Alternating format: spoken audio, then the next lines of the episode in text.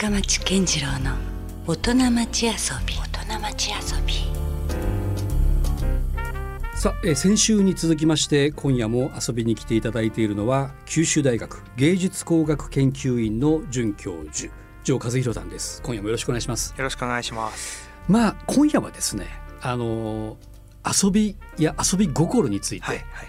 お伺いしようと思ってるんですけど、もうなんか先週の話を聞いて改めて思ったんですけど遊び心しかないですよ。そもそも。なんかその全てがそこにもう帰結するのかなという気はしてますけども、そうですね。あの、うやっぱり僕にとってなんだろうな、遊遊ぶっていうか、うん。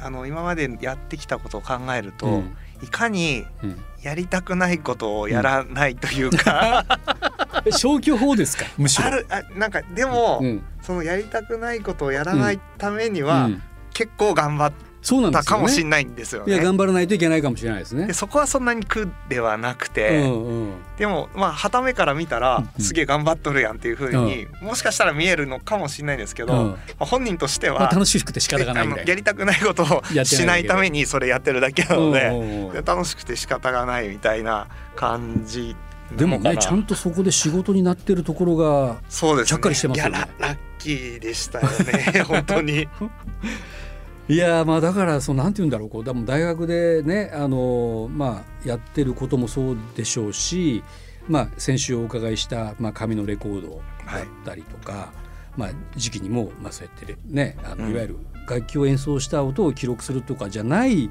音の出し方みたいな発想もそうだし。何ですかねこう源って何かあるんですか？そういうこう原点というか。原点はそうですね、考えてみると、うん。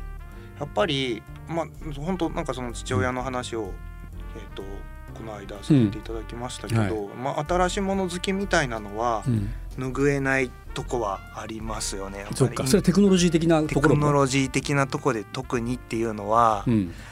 やっぱりインターネットが出た時うん。にそれで世界が変わるかもしんないみたいなのをはい。高校生の時に見てはい。煽られて、でも本当に変わったじゃんみたいな。でだ結構あとはまあ CD 出た時にみんなそういう風になるみたいなうん。ので、まあ本当にそうなったしとかっていう、多分年、ね、世代的にテクノロジーのせ、成功体験みたいなのが何個かかあっ一番まあ洗礼を受けてる世代とも言えるかもしれない。てですね。多分今の若い人たちとかだとインターネット別にそんなに幸せじゃないしっていう部分もあったりとかもう生まれた時からあるもう炎上ね。炎上する装置でしょみたいに思っちゃうかもしれないけど、昔の90年代のインターネット結構夢夢の世界だった。ワクワクするところから始まってみたいな。でそのワクワクさがうん。現実をいろいろ知った今でもうん。原点にはある気はしますね。な。るほど。だからうんこれとこれを組み合わせたらこういうことができるかもしれないってうん。思っちゃったらうん。じゃあやってみようよっていう風にうん。あの思考が進んでしまうみたいなのはうん。結構そのレコードじゃないものに関しても共通してるうん。とこかなというふうに思いますね。ね。あんまりこうゴールみたいなのは考えないんですか？ゴールはえっといやある程度、うん。まあ、こうやってこうやったらうん。こうななんかレコード紙の表面うん。にこう水をかけたらうん。音が鳴るだろうっていうふうにうん。思って、うん。ででそれはどうやって作れるかっていうのをうん。こう考えていくとあいこうやってこうやってこうやっていけば作れるんじゃないかと。うん。でやってできたっていう。できたわけですよね。まああの今すごいいいように言いましたけど、ううんまくいかないこともいっぱいあって。いやまあもちろんそうでしょう。うん。でそういう時はあの違うやり方で別なものになったりすることもあるんですけど、結構なんかでも最初なんか作る時にうん。ある程度こうなったらいいなっていう理想形はあった上で、うん。まあ、作っていくっていうのは、うん。まあまあありますね。なるほどね。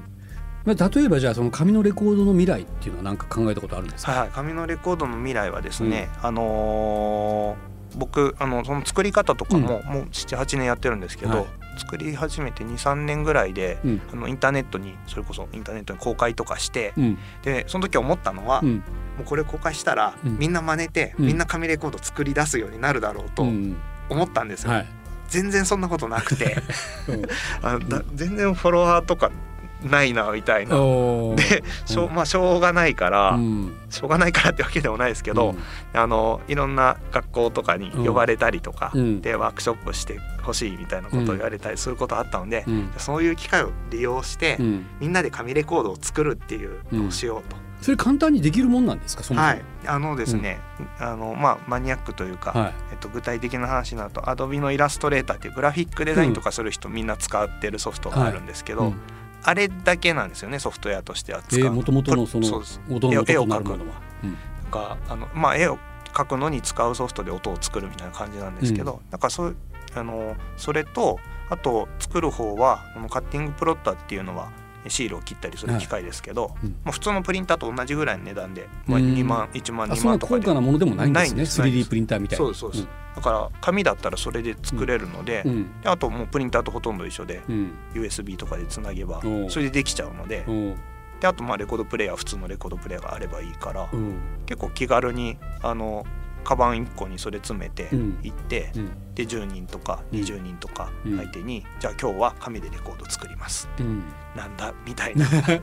でもちゃんとあのお手元にねああの今日持ってきましたけど、マニュアルがねあるわけですけど。順番にやっていけばみんな作れる。そうか用意するものが実は簡単です。今話し合ったようにねイラストレーターでしょ？あとビニールカッターと紙カッターハサミレコードプレーヤーっていうね、はい、まあ意外と身近にあるはい。はい。ものですよね、そうそう。そう。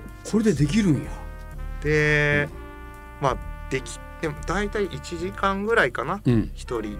1人っていうかあの全部で。うん。1時間ぐらいでまあ1人1枚ぐらい作れて、うん。まあ世界で1枚だけのレコードはいを作れるわけです、でえっとまあ最近レコードを復権してる分もありますけど、うん。でもまあ多くの人にとってはうん。レコードってもう話には聞いたことあるけど触ったことはないっていうものだったりも今やね。する、うん、一部のマニアな人しか。そうそうん。二十歳ぐらいの子とかだと、うんなんだけど、まあ、その僕のワークショップとか授業で紙のレコードを作った子たちにとっては、うん。初めて触れた、うん。触れたとか聞いたうん。レコードプレーヤーから鳴る音が、うん。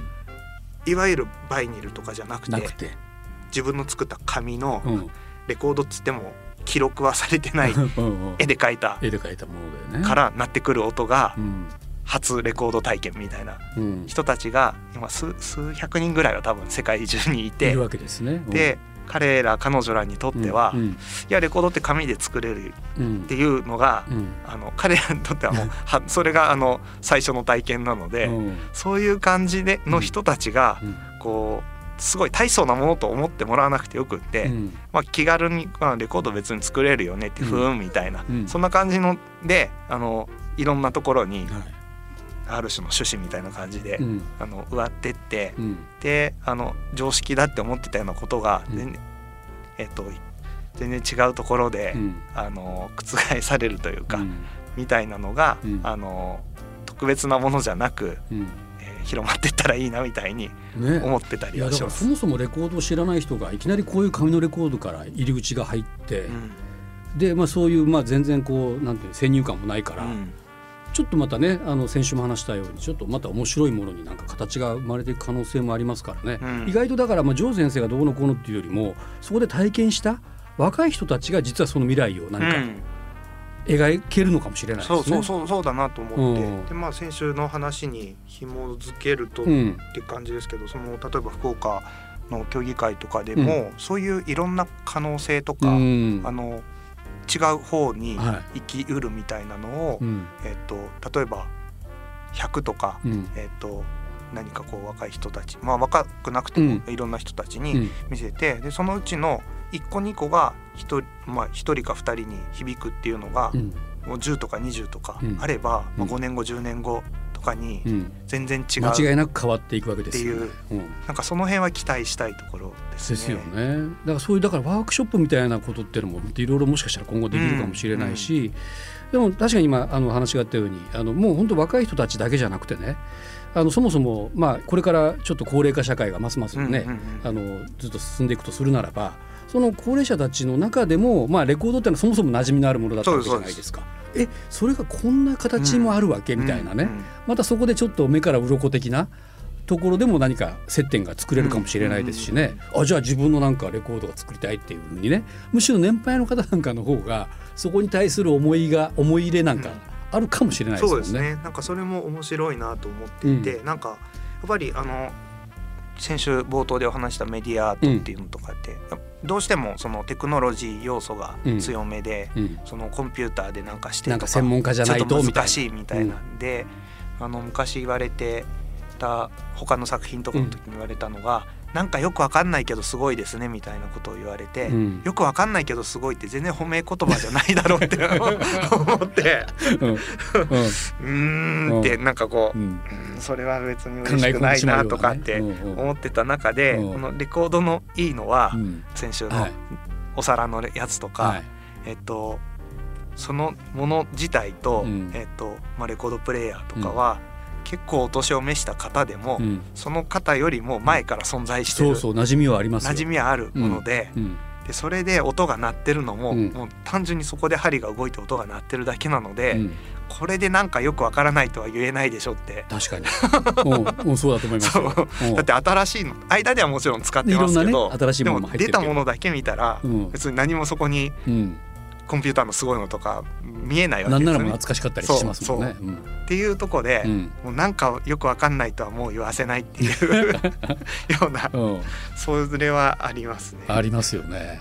うん、なんかそのなんて言うんだろうこう発想的なところで言うとねなんか他にこう遊びで何かこう日常の中でうん。お嬢さんがこう意識していることって何かあります、はい、僕もともとはうん。その音響のところに来て、で、まあ、最初からそんな紙でレコード作ろうなんてことは全然思ってなく、まずそこにポンと飛躍したわけじゃないんですよね。ないです、あのその時に思ってたのは、うん。レコーディングのエンジニアとか、うん、そういう仕事あが先週もそういうねちょっとはい。サウンドレコーディングの話はい。が出ましたもんね。とかが面白そうだなって思って、うん。ただ実際あの、まあ、そういうサークルが実は僕らの学校には今でもあるんですけど、うん。TRP っていうはい。PA とか録音したりするサークルがあって、うんでそこに入ってうん。ワクワクしてたんですけど気づいたのが、うん。あの結構僕は、まあ、音楽な音だったら何でも好きって思ってたけどとはいえ、うん。音楽好き嫌いはあるなと。まあ好みはね、はい。出ますよね。でうん。好きじゃない音楽のうん。PA とか、うんあんまし向いてないなって思っちゃって。いやまあわかりますよ。思っちゃってですね。やりたくないものはやりたくないっていう話もありましたけど。うんでうん。レコーディングエンジニア。でも、うん。あの本当にまあその後大人になったらうん。分かったのは、うん。本当にいいエンジニアの人っていうのは、うん。好きなミュージシャンと組んでやってるし、うん。なんかエンジニ仕事にしたら好きじゃないこともしなくちゃいけないっていうのは、うん。それはあの全然そんなことはなくて、うん。やり方次第だっていうのには、うん。後ほどは気づいたんですけどうん。でもその当時としてはうーんなんかちょっとそうじゃないじゃないなと。かもしれないと。本当そこ徹底してますよね。やりたくないことはもう本当に絶対やりたくないっていうね。強く言いはしないですよ。あの程よく程よく。あの距離を マイルドにねそこは。オブラートで包んで。うんでもやらんと。だと思う。ででもその時に好きだったのは、うんうん。まあ、音楽聴くことと聞いたことがない音楽を聴くのはすごく楽しくて、うん。で90年代、まあ、今でもそうだと思うんですけど、い、ろんなあのジャンルの音楽がうん。どんどん出てきた時で、特にクラブ文化が多分日本で花開いた時期、確かに90年代代にも一気にそこはい。で福岡にも結構いろんないいクラブがはいできて、でそういうとこに、まあ、茨城の田舎はないわけですよ。ああそほとんど。うん。で東京にまで行けばあるけどね。東京に行って東京ちょっと友達と背伸びして行って、うん。うん超かっこいいみたいなのとかあって、で福岡来たら何個かあると、うん。これはあのーなんかなんかもう単純に音を大きな音で聞くために行くみたいな感じだったんですけど、うん。で行くようになっうて、ん。でレコード屋さんも結構いっぱい今はだいぶ減っちゃいましたけど、うん。まあぼちぼちありますもんね、はい、で、時間だけはあったからうん。お金はないけど、うんはい。だからお昼ご飯をケチって、うん。でもうレコード屋を5 6軒回ってあやっぱその口でしたか？そう100円200円安いのを探すっていう、うんコスパ超悪いんですけどね。うん。そのために数時間使ってるから。いやいやでも時間はあるからね。はい時間はあった棚の端から端まで全部見るとか、はいはい。そういうことを。うんわかりますよ。僕もやったことあるし。結構うん。34年そんなんずっとしてたような気が しますけどうん。そんなことをしうん。つつあと、まあ、映画館今なくなっちゃったんですけど、うん。シネテリエ天神っていう親不孝に。ああ懐かしいです。はい親不孝にありましたね映画館が。そこのバイト映写のバイトをずっとそうなんですか？してたりそれ映写技師的な？理士的なあの時々失敗してあのその時見てたお客さんには申し訳ないなと 今思いますけど。おー。あそんなバイトもやられてたんですはい、ね。なんかねピント合わせるのはすごい難しかったんですよね。そうか昔はもうあれかまだデジタルになデジタルになってないしその時、支配人とかには、うん。絶対デジタル来ますよって何ばかり言ってんだお前みたいなことををフィルム絶対なくなりますよって僕は思ってて、うん。でまもうなくなりつつありますけどなったりしてますからね。当時はもうフィルムでうん。全部つないで、うんで結構あのボロボロになったフィルムがうん。来るんですよ。あの単管系ミニシアターみたいなところだったらね、あんまりプリント失敗してないから、うん。いろんなとこ回ったフィルムでうん。傷がついてたりとか、うんうんそうすると、うん。こう途中で止まったりとかがうもん。ちょいちょいやっぱあるんですね。うん。う大変で。はい怒られるし、ニューシネマパラダイスの世界ですよね。う んとかをしてたのが学生時代で、まああーなるほど。基本的には見たり聞いたりが楽しい。感じですよね。ああやっぱそういう少年だったんだ。はい。うん、まあでもやっぱりこう一貫はしてるなやっぱなんか話をお伺いしてもね。だからまあ大体このゲスト番組のゲストっていうのはあんまりこう仕事と遊びのね境目がこう非常にこうないうん。方、うん。別にオンオフとかじゃないうん人がすごく多いんですよ。うんで遊びがそもそも延長線上で仕事になってるようなうん人とかもかなりうん。今までお伺いしてて多かったので、うん。もうその典型的なところでもそうですね。結果だけを見る結と果だけを言うと。あのだから今はその研究としてうん。レコードのことをやっていたりするので、うん。例えばいいターンテーブルとか、うん。ミキサーとか、うん。スピーカーとかを、うん。まあ、きついいいのじゃないとそのちゃんと確認できないので、うん。理由があってですけど、うん。まあ、研究室とかに置いてあって、でも当時の僕が学生の頃僕が見たら、うん。もう夢ですよ夢。いや夢が。なるほどね。だからそれがもう現実になってるわけですよ。おおみたいな、もう今じゃあどうですか？ね 楽しくて仕方がない感じなんですか？その研究室にいるとも。うーんそうですね、あのうんそうふとふとなんか昔思い返したら、うん。よくやったかもしれないなとか思う。うん。けど、ただ一方で、うん。やっぱりなんていうかな、うん。そのそれそれに慣れちゃうとまずいなみたいなところもうん、それが日常化してしまうしね。とうん。それ以上なんかしようっていうふうにならなくなっちゃう危うさはうんあるかなと思って、うん。すごい良し悪しだと思うんですけど、それこそその福岡の話になると、はい。福岡のうん。あのあなんていうかないいからこそ危ないとこは結構そこな気はして、うん。めちゃくちゃ住みやすいので、なんていうかこうアクセクしなくてもうん。十分うにん。日々は楽しめてしまそうね。うん。ちょっとまあ言い方悪いけどぬるま湯にもなう。るし、ううん。ん。それは。でそこはすごい注意して、うん。良さをもう120%でうん。味わいつつも、うん。えっと、外に届くといううか、ん。えっと、何かみたいなのを、うん。心がけていった方が、うん。それは自分にとってっていうだけじゃなくて、うん。世の中にとってもね。世の中に。と町にとってとかうん世の中にとっても、うん。福岡が他のところに貢献できることみたいなのが、うん。えっと、より出せるんじゃないかなみたいに思ったりはそれもまさに先週話した福岡音楽都市協議会でもね、はい。実装できるはい。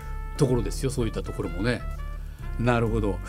あのまあ本当に今までのこうなんて言うんだろうなこう常識みたいなものがちょっとこうどんどんどんどん変わるかもしれない話が結構続いてますけどもどうですか？こうこれからのね何かこうジョーさんにとってのこうビジョンっていうのはあります？こういうまあもちろんコロナ禍っていうのも一つうん。何かこうね社会的な事情としてははい。考えなきゃいけないことかもしれませんけども何かこれからこうあるべきというふうに思ってらっしゃるのか多分こうなっていくんじゃないかっていうようなイメージ。うん。まあ、こうなっていくかは分かんないところあるんですけど、あのやっぱりこのコロコロナ禍っていうので言えば、うん。まあ、音楽のうん需要のされ方が一気に変わった、うん。えっと、ライブ会場とかクラブで聞くとかがすごく減って、うん。オンライン配信がすごく増えて、うん。でもオンライン配信が本当にこれがみんなやりたいことなのかっていうと、うん。ちょっとわからないところもうん。ある。でえっとまあ、弾き語りとかは楽だからやっちゃってるのかなって思っちゃう場合もなくはないし、うん。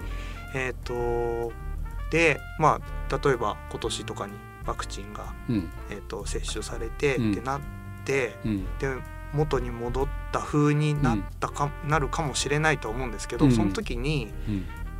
あそういうのあったねで元に戻っても、うん。どっかでうんいやいやでもあの時ああだったじゃんっていう気持ちは残ると思うんですよね。完全にだから戻ることはもうありえないありえないありえない。きっと。でもあのーこういう状況だからこそうん。考えられるアイデアとか、うん。今までだったらそこまで考えなくていいでしょっていうとここそが、うんそのクリティカルなものになるみたいなことは、うん。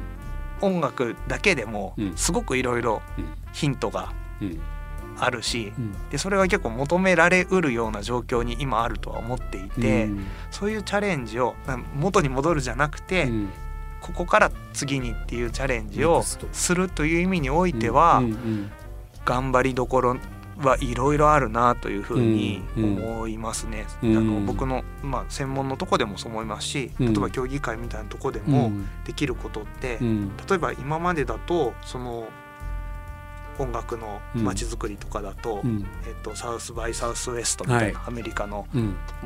やつとか世界中のいろんなモデルになってたりしたと思うんですけど、うんあれを今いいとは多分世界中の誰も言いづらいっていうか、そうですね。あれは真似あれを今真似てもうん。成立しえないっていうところでは、うん。じゃあ音楽と街とっていうののモデルが今は参照できるモデルがないと思うんですよね。でもすあのそれはあの夢見すぎかもしれないですけど、うん。福岡で、うん。あのご一緒にうん。そういうモデルをうん。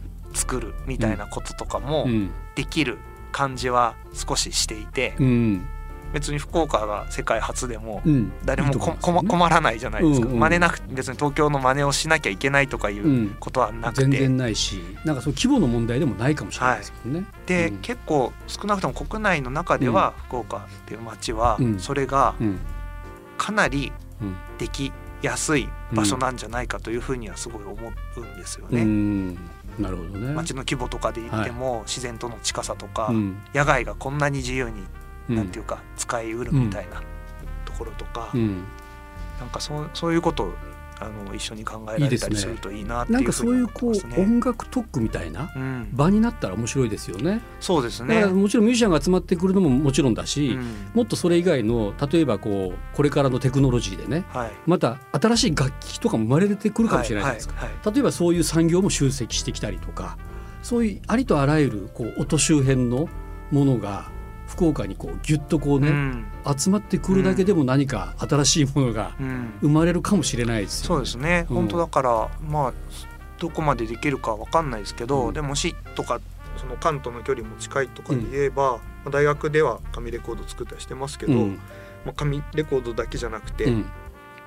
えー、と他のいろんな面白いものを、うん。えー、と小学校とかうん。中学校とかで、えーまあ今まで通りの音楽教育とは違う形の音との触れ合い方みたいなのが、うん。まあ、小学校ごとにバラバラとかでもいいと思うんですけど、はい。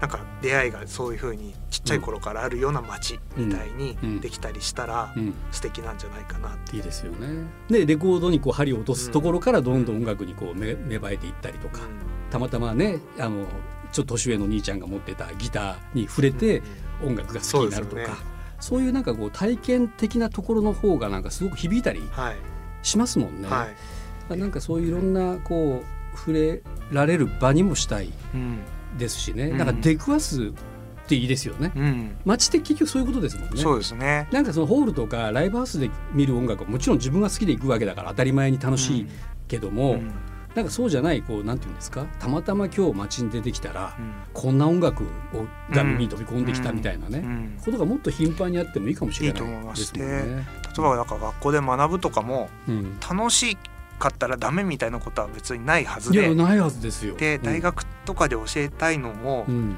学ぶのは楽しいことなんだっていう姿をうんこう楽しんでる身としてうん。見せられたらうん。いいなというふうにうん思ったりはしますね。それは改めてやっぱり今大学の准教授という肩書き的にね教える立場じゃないですか、はい。そこでもやっぱそこが意識されてますか？そうですね。あと思うのは、うんやっぱり僕が楽しいと思うことをん。万人が楽しいとは多分思わない、うんのでうん。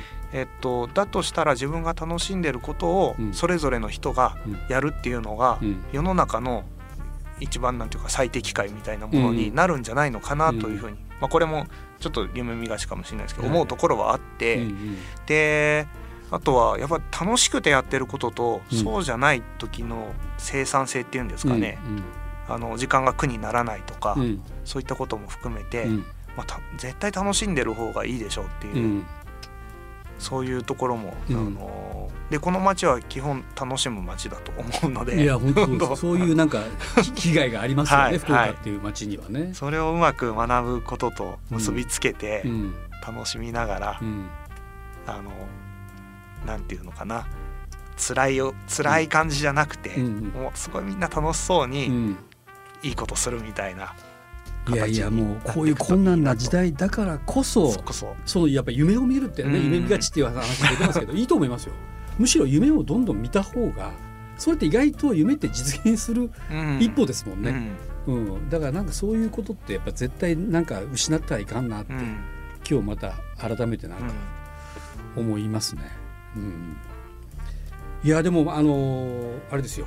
とにかく福岡音楽都市協議会もありますし、まあ、もちろんね先生の日常のまあね今大学でも、えー先生活動もあるんでしょうけども なんかそこをちょっとぜひこう街の中にもそういうなんていうんだろうこう学校でやってらっしゃるようなことがね、はい。もっとこうどんどん開かれていくようなそういうふうなことにしていきたいですよね。そうですね、まあ、うん。今日だいぶ偏った話をしてしまった部分もありますけど、でもまあ本当に広がりを持ってうんうん音音楽っていうところからうんいろんなことをうん福岡から考えていくっていうのをしていきたいなというふうにうん思っています。ね、そのピンポイントから実はちゃんと広がっていくといううん、ようなことがねすごくちょっと見えてきました。ありがとうございました。ありがとうございます。ということでね、えーこれからのまた福岡、えーいろいろちょっと音のイノベーションが起こりそうな予感がしています。ということで今日、えーまた改めてお迎えしたのは九州大学芸術工学研究院の、えー、城和弘准教授でした。ありがとうございました。ありがとうございます。Love FM Podcast. ラブ f m のホームページではポッドキャストを配信中スマートフォンやオーディオプレイヤーを使えばいつでもどこでもラブ f m が楽しめますラブ FM.co.jp にアクセスしてくださいね Love FM Podcast.